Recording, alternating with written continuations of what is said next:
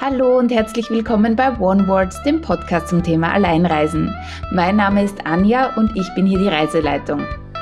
Normalerweise sitzt mir hier jemand gegenüber und wir unterhalten uns über Solo-Travel, über Geschichten, Erfahrungen, Tipps und Tricks, um euch zu zeigen, wie schön Alleinreisen sein kann und wo es noch hingehen könnte in eurem Reiseleben. Diese Folge ist aber etwas anders. Es ist wieder mal eine QA-Folge. Es erreichen mich zahlreiche Fragen über Instagram, über E-Mails und auch persönlich. Und ich sammle die immer zusammen und dann gibt es eine Folge, wo ich die gemeinsam beantworte. Einfach, weil es wahrscheinlich interessant ist und manchmal fehlt mir auch wirklich ein Interviewpartner, der gerade greifbar ist und ich möchte euch trotzdem weiterhin mit Informationen versorgen. So, dann starten wir vielleicht gleich mal los. Und zwar bei meiner letzten Question-Runde auf Instagram. Übrigens, auf meinem Instagram-Channel gibt es ganz viel Infos, Reisetipps zum Thema Alleinreisen, aber auch zum Allgemeinreisen. Es gibt Tipps über Island, es gibt Tipps über Thailand und wo ich auch sonst immer unterwegs bin. Also schaut da gerne mal rein. Instagram-Handle ist onewords underline podcast, onewords mit on.e.podcast. Words. So, und da haben mich einige Fragen erreicht und ich starte mal gleich los mit der ersten. Wann geht's nach Thailand? Also, wie einige von euch natürlich schon wissen, ich verbringe meine Winter seit einigen Jahren in Thailand und da bin ich dann immer so drei oder vier Monate und da es jetzt ja auch schon wieder Herbst ist und Winter, steht die nächste Thailandreise schon knapp bevor, nämlich geht's los in weniger als einer Woche und ich bin dann bis im März dort und freue mich schon sehr, weil ich bin da in einer ganz tollen Community und habe da auch Freunde. Und die habe ich natürlich das ganze Jahr nicht gesehen und das wird total super und ich freue mich auch schon natürlich aufs Meer und auf die Wärme und aufs Essen und auf die Leichtigkeit, die in Thailand auch herrscht. Ich finde es auch momentan total schlimm, wie früh es finster wird, beziehungsweise wie spät es hell wird. Ich glaube, das Hellwerden ist noch schlimmer für mich, weil ich einfach erst so richtig aufstehen kann und in die Gänge komme, wenn wenn es einfach hell wird. Und da ist es echt schwer für mich, äh, einen ganz normalen Rhythmus zu finden und aufzustehen, wenn es so dunkel ist. Ähm, genau, also das zum Thema Thailand, das geht ziemlich bald los und das erklärt auch, warum ich ein bisschen schluderig bin momentan mit meinen Podcast-Folgen, weil ich so viel Stress habe, alles noch unter Dach und Fach zu bringen. Ich habe da einen irrsinnig hohen Anspruch meinerseits, dass alles passt und ähm, dass mein Haus vermietet ist und ausgeräumt und dass ich natürlich alle arbeitstechnischen Dinge, die meine Anwesenheit, meine physische Anwesenheit erfordern, erledigt habe und möglichst entspannt in Thailand starten kann. Und dann gibt's immer noch so ein paar bürokratische Dinge. Ich musste meinen Führerschein verlängern und äh, Österreich hat jetzt auf ein neues äh, Handysignatur, Government-Tool umgestellt und da noch geschaut, dass das auch noch ähm, funktioniert. Und das hat mich ein bisschen, ja, es hat einfach viel Zeit und Nerven gekostet. Und dann bin ich schon froh, wenn ich in den Flieger steigen kann und dann auf jeden Fall mal zehn Stunden das Handy auf Flugmodus und dann quasi wie so, ein, so einen neuen Abschnitt ähm, starten kann, für den ich auch einiges geplant habe und wo wir sicher später auch noch drüber reden werden. Und dann gehen die Fragen gleich weiter, nämlich zu meinem anderen Lieblingsland, nämlich Island. Also ich bin ja damals losgestartet, äh, vor meiner Selbstständigkeit, vor dem Podcast auch, ähm, mit dem Ziel, jeweils vier Monate in Thailand, Island und Österreich zu verbringen. Und Thailand klappt schon ganz gut, äh, ist auch eine Kostenfrage. Und Island schaffe ich, habe ich bis jetzt noch nicht geschafft, mehrere Monate, aber ich war dieses Jahr äh, eine Woche wieder dort und da war ich mit dem Campingvan unterwegs. Das erste Mal für mich. Und die Frage ist auch, wie war es im Campervan in Island? Ja, wie war es im Campervan? Also für mich war diese Reise wieder mal ja, unbedingt eine Alleinreise, jetzt nicht so wie Thailand, wo ich halt wirklich jetzt schon wohin fahre, wo ich sehr viele Leute kenne und das gar nicht mehr so stark Alleinreisen ist, außer die paar Tage in Bangkok vorher. Und Island bin ich dann gefahren und habe mir gedacht, ja, so wirklich wieder mal Solo-Travel und ein bisschen Abenteuer und was, was ich noch nie gemacht habe. Auf der einen Seite, weil es eine kostengünstigere Möglichkeit war, weil in Island ist schon gut, wenn man ein Auto mietet und Unterkunft ist auch recht teuer. Also ich habe zwei Nächte im Hostel verbracht in einem Mehrbettzimmer und habe da trotzdem fürs Bett 40 Euro die Nacht gezahlt oder sogar 45 Euro. Also damit ihr so ein, so ein Gefühl habt, wo das anfängt und auch Hotels, also gerade ich war im September, das ist jetzt ähm, zwar schon so ein bisschen Nebensaison, weil es schon wieder dunkler wird, aber auch nicht. Also da sind noch viele Leute da und da reisen noch viele Leute hin. Im Winter ist dann sicher viel günstiger, aber genau mit dem Campervan kann man sich dann einiges sparen, weil halt einfach ähm, man Auto und Unterkunft in einem hat. Und ich habe mir da so einen ganzen kleinen geholt, also jetzt nicht so ein RV mit, mit Dusche und was weiß ich was. Da hätte ich aber ein bisschen Sorge gehabt auf Islands Straßen, also diese Abseitsstraßen, die Schotterstraßen, die ich gern fahre, wo man oft auch eigentlich ein Allrad bräuchte. Da mit so einem Campingvan herumzukurven ist, glaube ich, nicht so lustig. Aber ich brauche es ja auch nicht. Also wenn ich alleine unterwegs bin, ähm, was brauche ich? Ein Bett und einen Campinggaskocher und das funktioniert dann schon. Und ich habe halt überhaupt keine Camping-Erfahrung und habe mir gedacht, ja, ich probiere das jetzt einfach aus. Und habe mir dann äh, mein Auto, also dieses, den Camper geholt in, in Island und bin dann fünf, sechs Tage über Schneefelsnest, das ist eine Halbinsel gleich über Reykjavik. Und da war ich vorher noch nicht und da bin ich da halt so rumgefahren und halt von Campingplatz zu Campingplatz.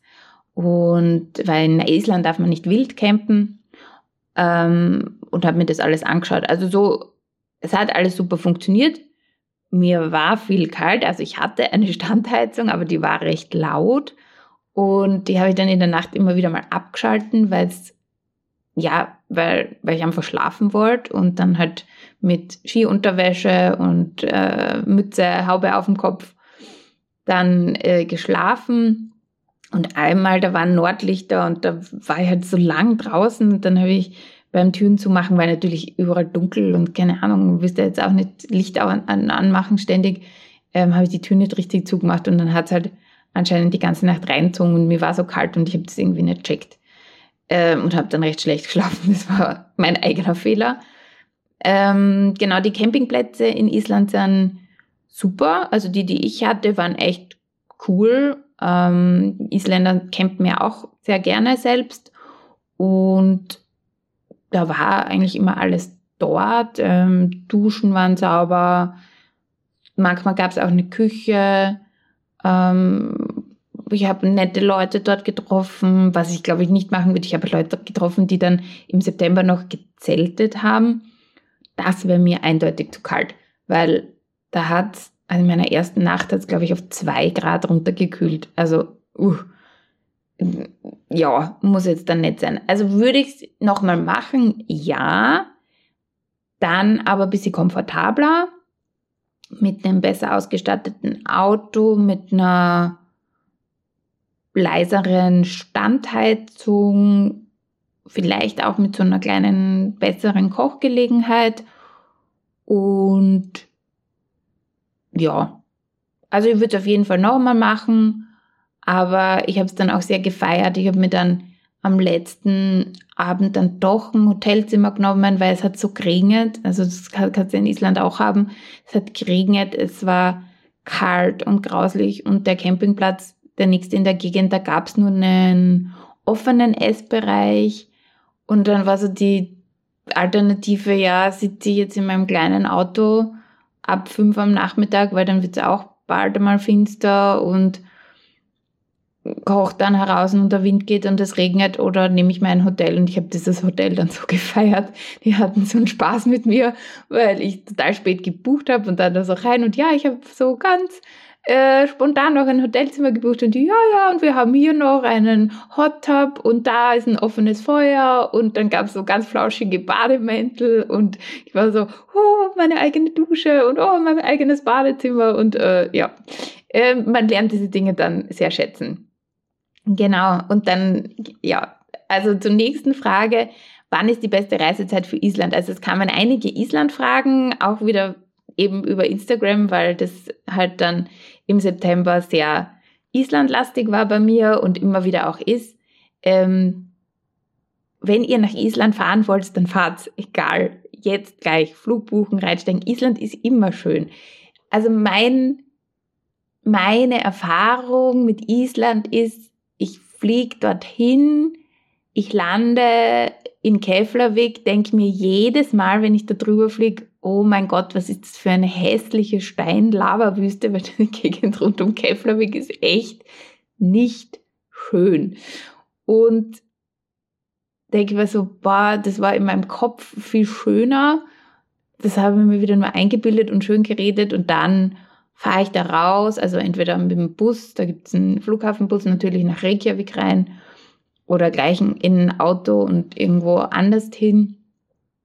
Und es hat mich halt dann gleich wieder, es ist die klare Luft, diese Weite, dieses Meer, das ist die Vulkane, es ist unfassbar schön. Es ist so, so, so schön.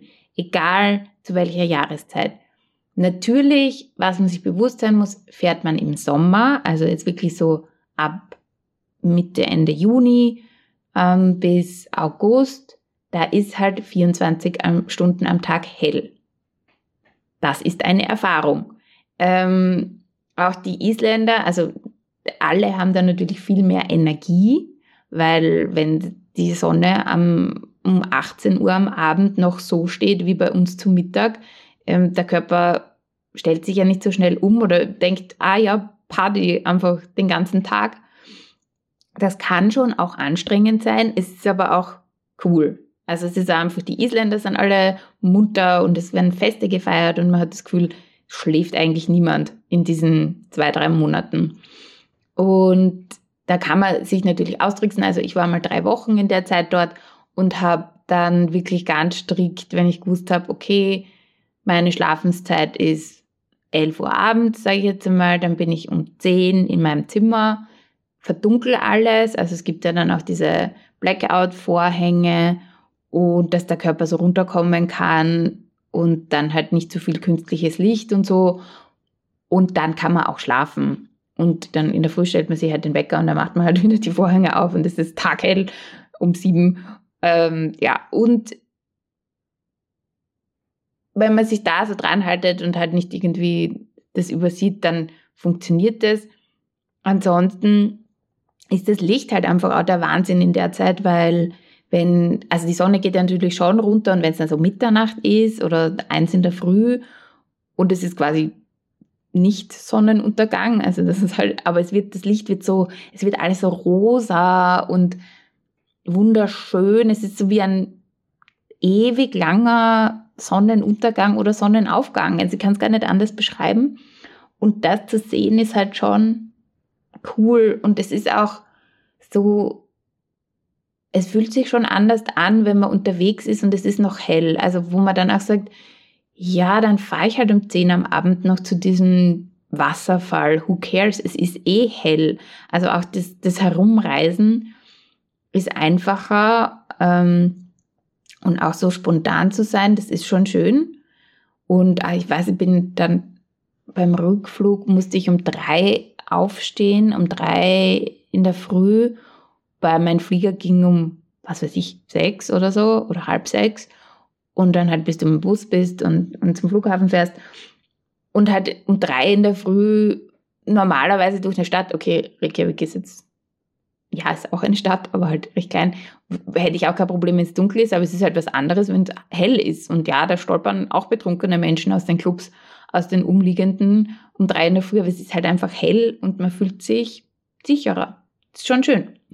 Ähm, gegen Satz dann natürlich im Winter. Ich war auch schon mal im Winter in Island, nur ein paar Tage.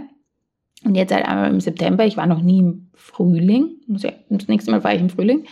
Ähm, genau, im Winter ist halt genau das Gegenteil. Da ist halt dunkel. Ähm, ich glaube, der kürzeste Tag oder so ist drei Stunden Licht, so um Weihnachten rum. Da geht die Sonne, glaube ich, mittags auf oder es wird um mittags hell und um drei wird es wieder dunkel. Und es kann halt auch passieren, wenn es bewölkt ist und neblig und es regnet, dass es halt gar nicht wirklich hell wird. Und da ist halt genau das Umgekehrte. Isländer schlafen viel, bleiben viel zu Hause, es wird gelesen, es wird sich eher zu Hause eingemummelt. Ähm, ist auch schön. Muss man damit rechnen. Also wenn man jetzt im Winter fährt, dann kann es halt sein, dass man fünf Tage nicht so wirklich Auto was machen kann, weil, weil das Wetter halt nicht passt. Und da, genau, dann, wenn man da fein ist damit, dann kann es auch super schön sein, in Reykjaviks Kaffeehäusern abzuhängen oder in den wunderbaren Badeanstalten, in den Hot Tubs. Also das ist ja was, was ich jedem in Island empfehle. Da komme ich jetzt gleich zu meinem nächsten Punkt. Ich vermische das jetzt ein bisschen, weil es war auch eine Frage, was ist dein Highlight in Island? Also mein Highlight sind schon unter anderem diese Hot Tubs. Also ob es jetzt die natürlichen Quellen sind, ähm, die heißen Quellen, wo man dann halt wandern geht und irgendwo was findet, hoffentlich. Weil es ist ein groß gehütetes isländisches Geheimnis, das äh, vier Familiengeheimnisse sind das, die, die besten Quellen, weil dann gibt es wieder irgendwelche Höhlen und da sind Quellen drin. Muss man natürlich aufpassen, weil sowas kann sich auch ändern. Nicht, dass da auf einmal kochendes Wasser rauskommt. Ähm, genau, aber äh, auch die Schwimmbäder, also es hat, jeder Mini-Ort hat gefühlt sein eigenes Schwimmbad und auch, es gibt dann auch so was, was bei uns wie so Thermen ist. Aber es ist ein bisschen anders, weil wir kennen ja Thermen so, wir gehen den ganzen Tag dahin und es gibt so Liegen und du entspannst da halt so. In Island ist es, also da liegen gibt's nicht. Es ist alles meistens Outdoor. Das heißt, du kommst halt rein, du musst dich waschen. Also als Ausländer oder Ausländerin wirst du dann immer sehr äh, stark instruiert, wie man sich richtig wäscht, also ohne Badeanzug, also nackt, das sind Männer und Frauen getrennt und mit Seife natürlich und dann gibt es auch immer so Bilder, wo genau oben steht, welche Stellen äh, sehr sorgfältig äh, zu waschen sind, nämlich, naja, unter der Achsel und die Füße und so und die Haare. Und dann zieht man erst einen Badeanzug an und geht dann direkt ins Wasser und bleibt da auch auch stundenlang. Da sitzt man halt in seinem wohltemperierten Becken ähm, herum. Also es gibt natürlich Sportbecken, die sind ein bisschen kühler, ähm, aber noch immer warm und wo man halt Längen schwimmen kann. Und dann gibt es halt diese Hot Tubs, die halt, ich glaube, das heißeste, was ich gesehen habe, war so 42 Grad. Also da gibt es dann immer unterschiedliche Grade. Mir ist 38 Grad meist genug und da sitzt man halt rum und da fangen Isländer zum Reden an. Das ist so lustig. Also die gehen dann halt am Abend nach der Arbeit dorthin und sitzen da halt eine Stunde, zwei herum und tauschen sich dann über den neuesten Gossip aus. Das ist wie andere bei uns ins Kaffeehaus gehen gefühlt. Und es ist so cool, weil das ist echt der Moment, wo man mit Isländern ins Gespräch kommt. Sonst sind sie immer ein bisschen eher verhalten äh, und quatschen einen eher nicht an und denken sie, äh, was willst du, du bist in zehn Sekunden quasi eh wieder weg, warum soll ich mich mit dir unterhalten? Und da in so einem Schwimmbad ist es irgendwie sehr ungezwungen und sehr lustig. Also ich finde das total schön. Also da wird auch, auch, ja, ungezwungen einfach und da kommt man gut ins Gespräch und das, wenn ihr nach Island fährt, auf jeden Fall einplanen und am besten täglich ähm, sich da in irgendwo einen Hot Tub reinsetzen, ist ja wunderbar, weil man den ganzen Tag draußen unterwegs war und durchgefroren ist, dann sich da in so ein Schwimmbad zu setzen. Und da braucht man jetzt nicht in die Blue Lagoon oder in die Sky Lagoon fahren und dann irgendwie 100 Euro Eintritt zahlen, sondern da reichen auch das, da reicht das städtische Schwimmbad schön genug und viel lustiger, weil man mit Einheimischen besser in Kontakt kommt.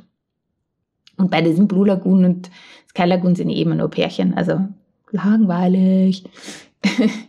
genau. Ähm, noch die beste, beste Reisezeit für Island, ja, kann auch immer scheiße sein. Ich sage so, wie es ist. Das Wetter in Island wechselt alle fünf Minuten. Kann sein, dass ihr hinfahrt und es regnet die ganze Woche. Passiert. Ich hatte auch Tage, da hat alle fünf Minuten das Wetter gewechselt von Sonne, Schnee, Regen, Wind und wieder von vorn. So, hat man auch. Ich hatte jetzt das erste Mal auf der letzten Reise einen windstillen Tag.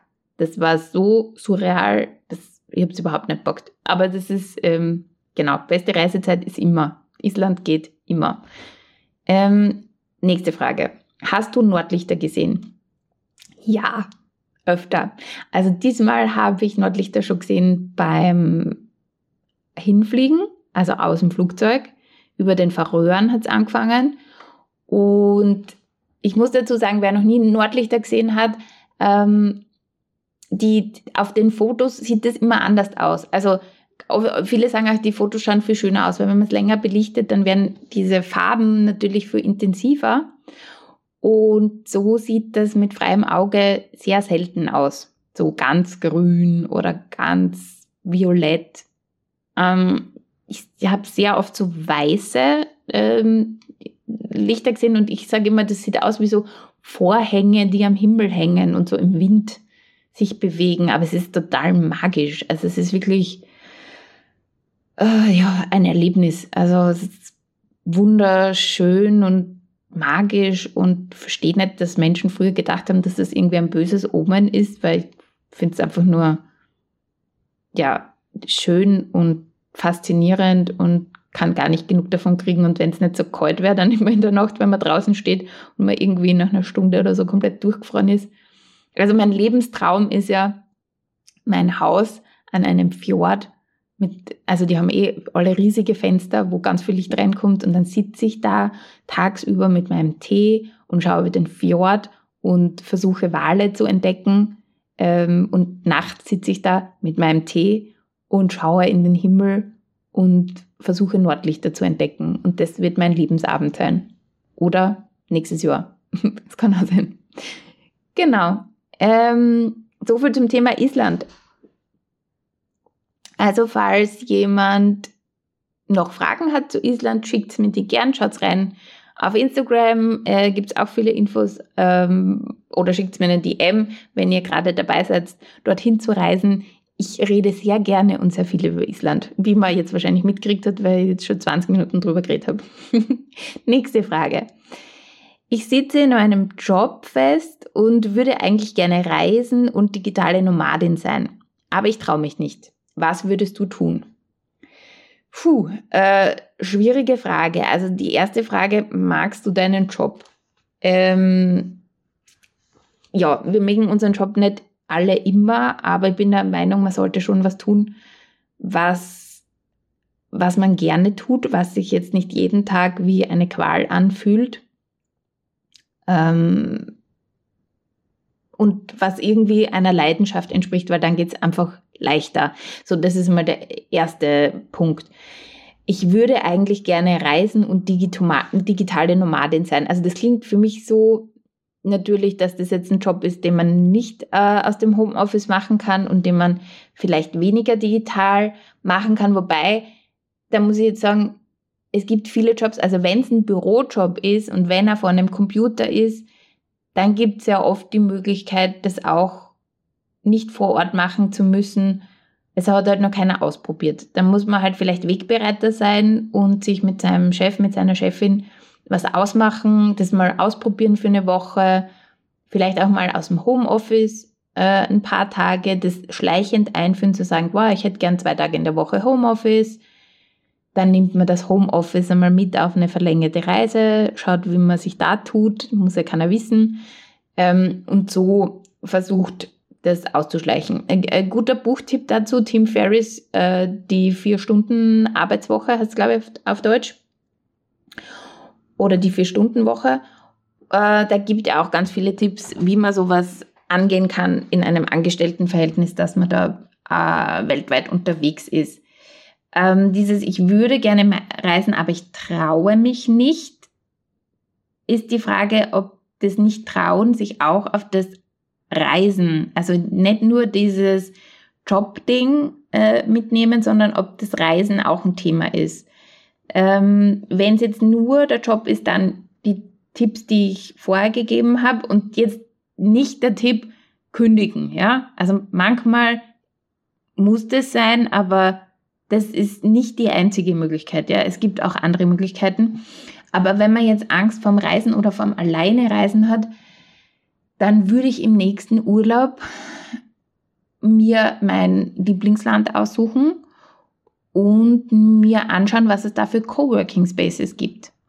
Und mich da auch wirklich reinsetzen für eine Woche oder zwei und mich in dieses Umfeld begeben. Das hat mir wahnsinnig viel geholfen, ähm, zu sehen, wie andere Leute das schaffen, in diesem Mindset zu sein, sich mit solchen Menschen auszutauschen, weil wenn man zu Hause sitzt in seinem 9-to-5-Job mit Menschen um einen rundum, die auch ein ähnliches Lebenskonzept führen, dann bleibt man ein bisschen ideenlos. Also man braucht diese Inspiration, diesen Input, indem man sich in ein, in ein anderes Umfeld begibt. Da bin ich ganz, ganz großer Fan von.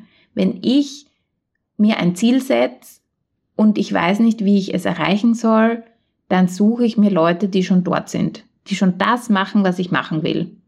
Und mit denen umgebe ich mich und lasse die Energie einfach mal auf mich wirken. Also das ist mein Top, Top, Top-Tipp für jemanden, der egal was Neues beginnen möchte. Genau, das würde ich tun. Das wäre das wär mein Tipp. Und dann schauen.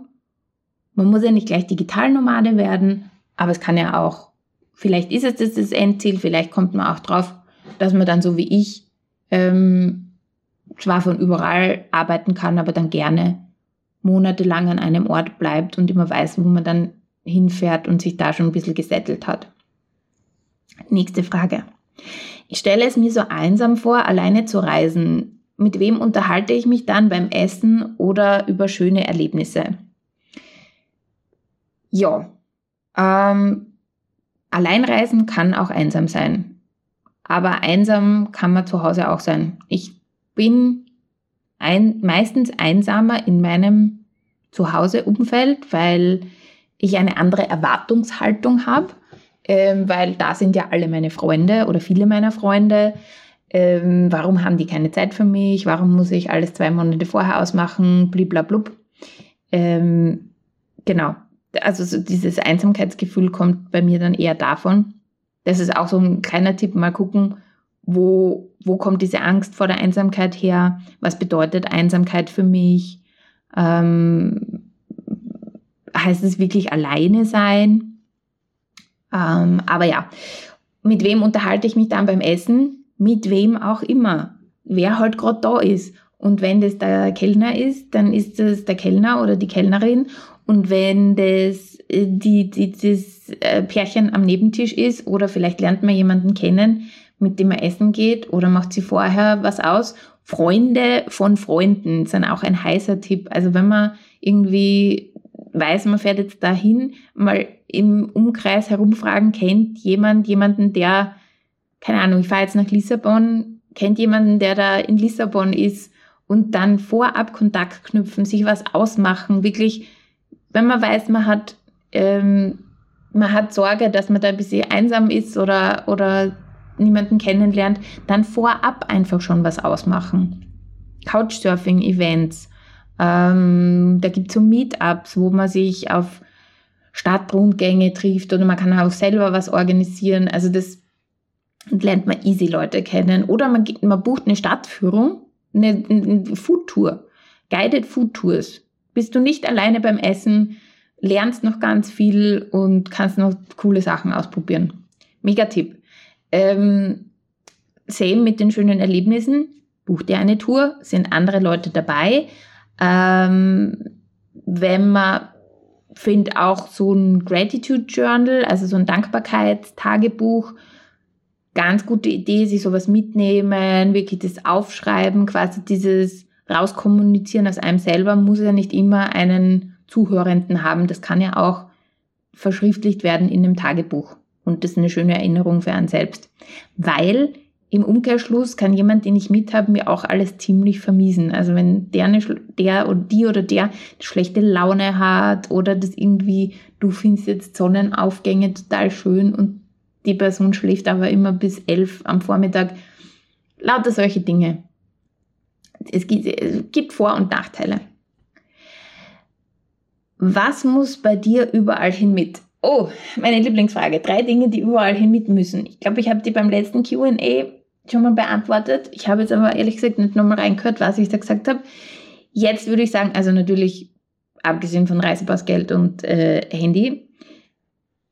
Was noch mit muss, ist meine Wärmeflasche. Ja, in Island eh klar. Wenn man kalt ist, brauche ich eine Wärmeflasche. Und das ist einfach so ein easy Ding, dass man sich wohlfühlt und geborgen. Ich nehme sie auch mit nach Thailand. Ich habe im Dezember, im letzten Dezember in Thailand gefroren. Es ist so. Wenn man, wenn man dann 30 Grad gewohnt ist und es hat am Abend auf einmal unter 20 Grad, dann ist es kalt und dann ist es klamm und dann fand ich meine Wärmeflasche super. Genau, äh, dann spiele ich mir immer ähm, auf meinen Laptop zwei, drei Folgen, Lieblingsfolgen Friends oder The Big Bang Theory drauf. Also wenn es mir echt nicht gut geht, dann ist es so ein, dann schaue ich mir das an und dann fühle ich mich irgendwie besser. Kann schon auswendig mitreden mit die, bei diesen Folgen oder sowieso bei allen Folgen von den, von den Serien, aber das hat halt einfach so ein, das kenne ich, da fühle ich mich wohl, das kann ich mir anschauen, da bin ich kurz einmal aus der Zeit gerissen und da muss ich alles andere hinten anstellen und ein schönes Buch. Also ob es jetzt ein E-Book ist oder manchmal nehme ich auch mein ein Lieblingsbuch quasi mit, das ich halt einfach mit habe oder ein Gedichtband oder so. Das hat halt auch irgendwie so ein so ein heim, heimelig Charakter. Ich kann es jetzt total schwer beschreiben, aber es ist halt dann einfach so, ja, das kenne ich, das gehört zu mir. Ähm, das gibt mir ein Gefühl von Sicherheit, warum auch immer. Wie kamst du zum Alleinereisen? Nächste Frage. Ja, weiß ich jetzt auch nicht so genau. Ich habe mir da nie so richtig Gedanken gemacht, beziehungsweise ich mache mir jetzt so viele Gedanken, weil ich ja so viel auf äh, Podcast und Instagram kommuniziere. Eine, ein Gedankenstrang ist, ich bin Einzelkind. Ich bin in einer sehr ländlichen Gegend aufgewachsen. Das heißt, ich war sehr viel alleine, beide Eltern berufstätig ich war früh allein, also wirklich so nach der Schule, ich glaube so mit acht oder so, war ich halt am Nachmittag echt alleine zu Hause. Und da muss man sich halt auch alleine beschäftigen und nicht nur Hausaufgaben machen, sondern halt irgendwie andere Sachen auch. Also Bücher sind bei mir halt, Bücher sind meine Freunde, sage ich mal. Und da lernt man sich halt gut kennen. Also man ist halt nicht ständig von außen beschallt oder be bespaßt und keine Ahnung. Also das hat bestimmt mitgeholfen. Dazu kamen dass meine reisenden Eltern, also meine Mama äh, hat früher ein Reisebüro gehabt.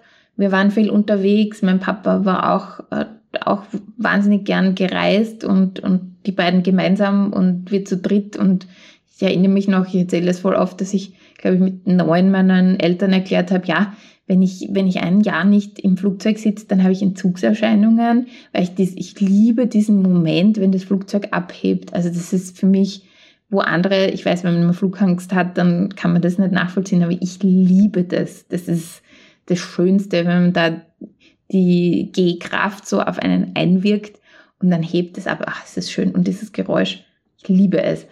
Ähm, ja, obwohl Flugreisen natürlich umwelttechnisch ein anderes Thema sind.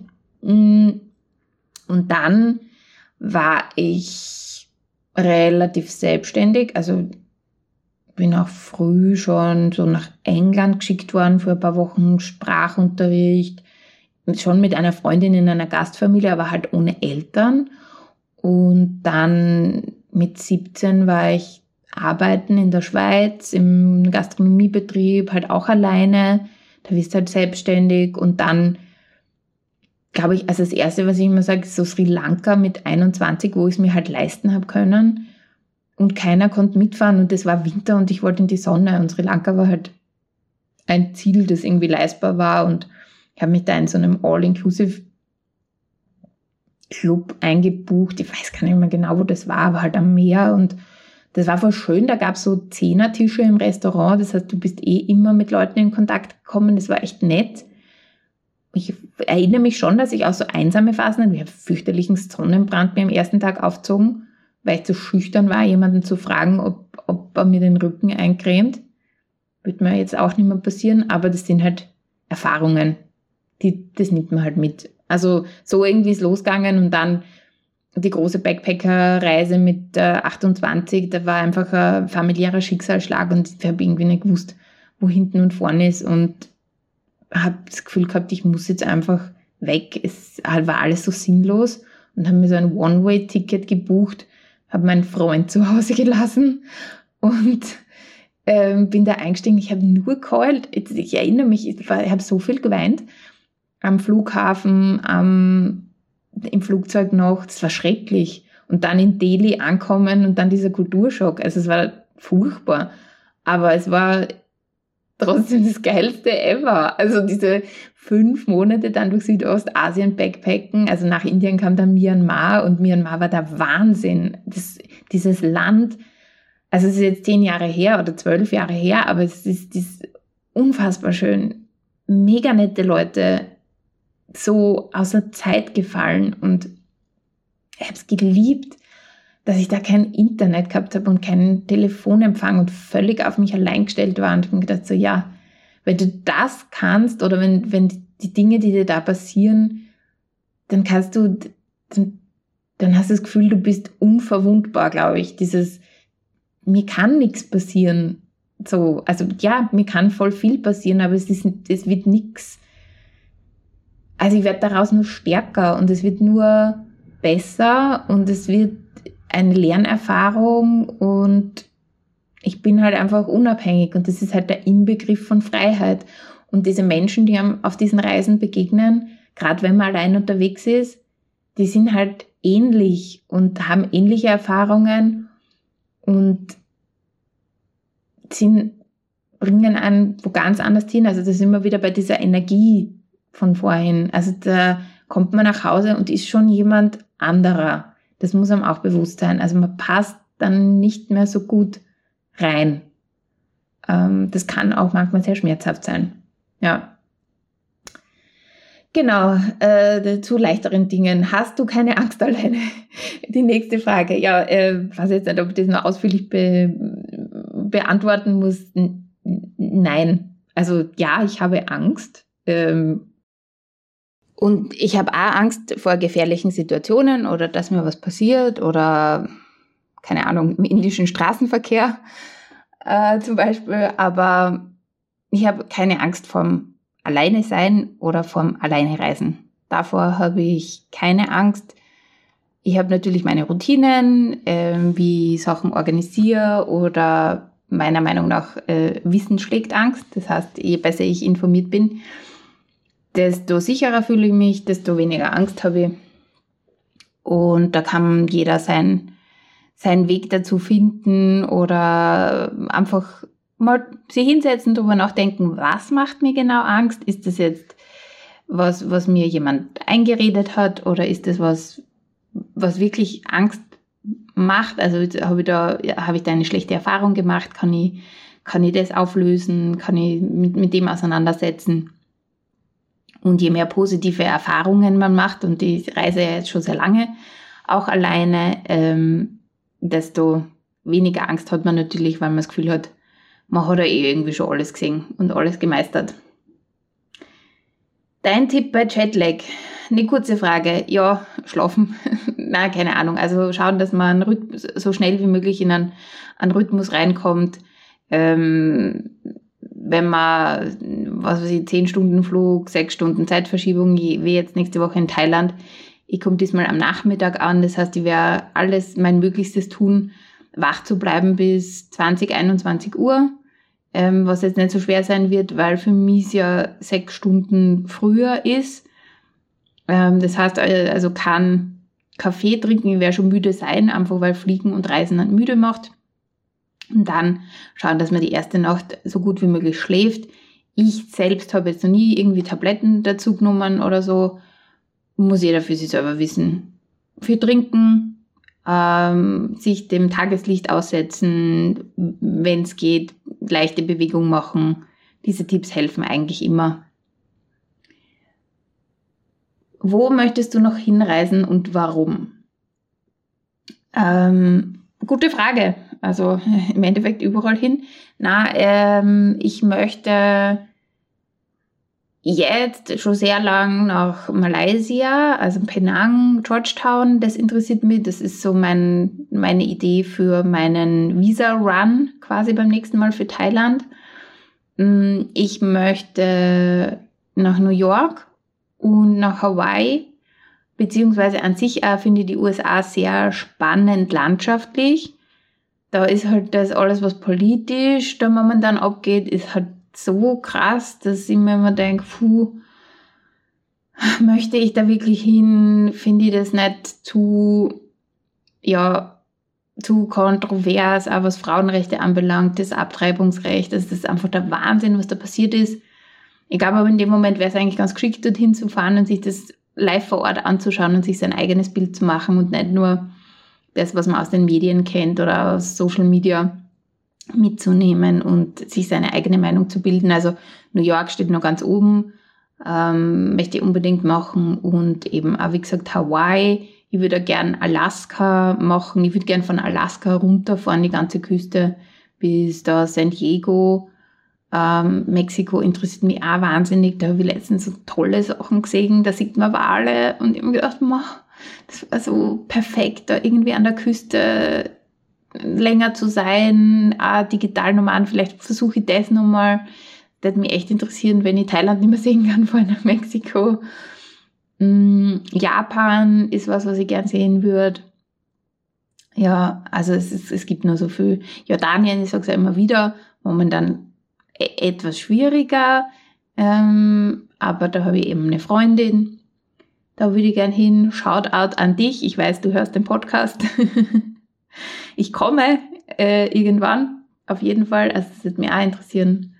Und keine Ahnung, es kommt dann eben auf was anderes. Ich denke mir immer das und das und das, da will ich hin und dann lande ich in Afrika spontan. Also das war damals wirklich sehr spontan. Das war, wurde zwei Wochen vorher entschieden, dass ich in Malawi fahre.